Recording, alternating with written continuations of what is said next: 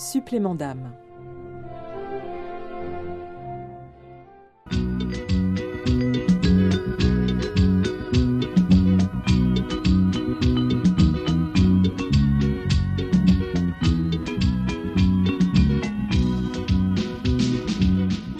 C'est près d'un fleuve que Simon Mpeke voit le jour en 1906 dans le village de Batombe au sud-ouest du Cameroun.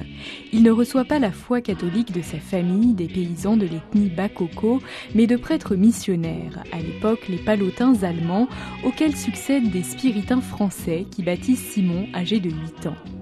Ordonné prêtre en 1935, il franchit un tournant 25 années plus tard, passant au Cameroun de la montagne et des villages reculés, à Tokombéré au nord-est, où vit l'ethnie kirghi.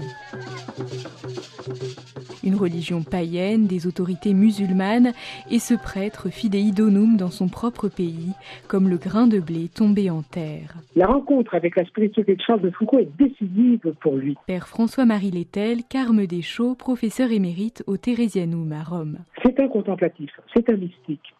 Il va faire ce qu'avait fait le père de Foucault, donc partir, tout laisser, alors qu'il avait un apostolat très brillant, un travail remarquable au niveau pastoral, mais il va tout laisser pour aller vivre comme le père de Foucault dans la plus extrême pauvreté. Et lui, il va découvrir toutes les valeurs religieuses chez ces païens du Nord avec un grand sens de Dieu, un grand sens du sacré. La population locale l'appelle Baba, père, signe de confiance et d'estime.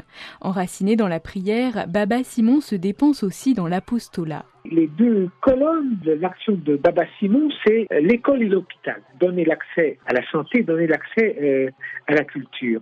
Les témoins disent qu'il avait toujours son chapelet à la main. Bon, en même temps, il est très original, très africain, très élastique par rapport à l'heure, très des pauvres. Quand il était invité à des repas, il mettait les beefsteaks dans sa poche. Il avait une grande soutane blanche, il mettait les beefsteaks dans sa poche pour les donner aux pauvres.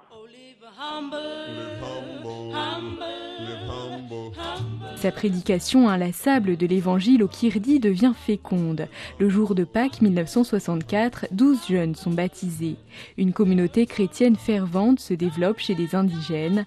Baba Simon apparaît aujourd'hui comme un modèle pour l'inculturation. n'est pas parti balayer les religions traditionnelles du Nord Cameroun. Monseigneur Jean Bosco Ntep, évêque du diocèse d'Edea. Il les a respectés, mais il a essayé de les comprendre et de collaborer avec elles.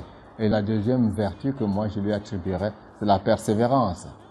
Très souvent aujourd'hui, nous croyons, nous venons le matin, le soir, on voudrait que tout le monde euh, puisse recevoir le baptême. Et puisque non, je crois que Baba Simon a pris le temps de les respecter, de les aimer et de leur dire moi aussi j'aime ma religion, j'aime mon Dieu et je crois que notre Dieu se rejoint quelque part.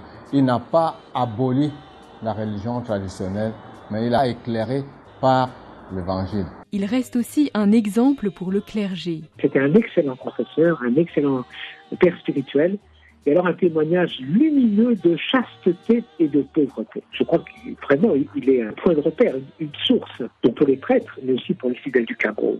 Des figures comme cela sont extrêmement importantes pour montrer comment tout de suite l'évangélisation produit des grands fruits de sainteté. Et c'est pas d'abord la civilisation occidentale, mais c'est la, puissance de l'évangile, la grâce des sacrements, donc qui va euh, produire ces très beaux fruits de sainteté.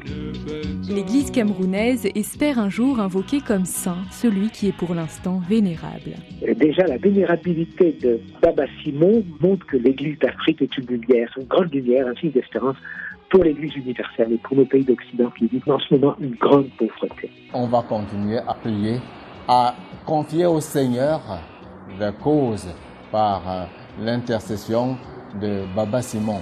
Pas nécessairement que le miracle se produise ici, mais qu'il se produise dans l'Église, parce que nous ne sommes pas les seuls à prier. Il y a des gens qui prient en dehors du Cameroun même.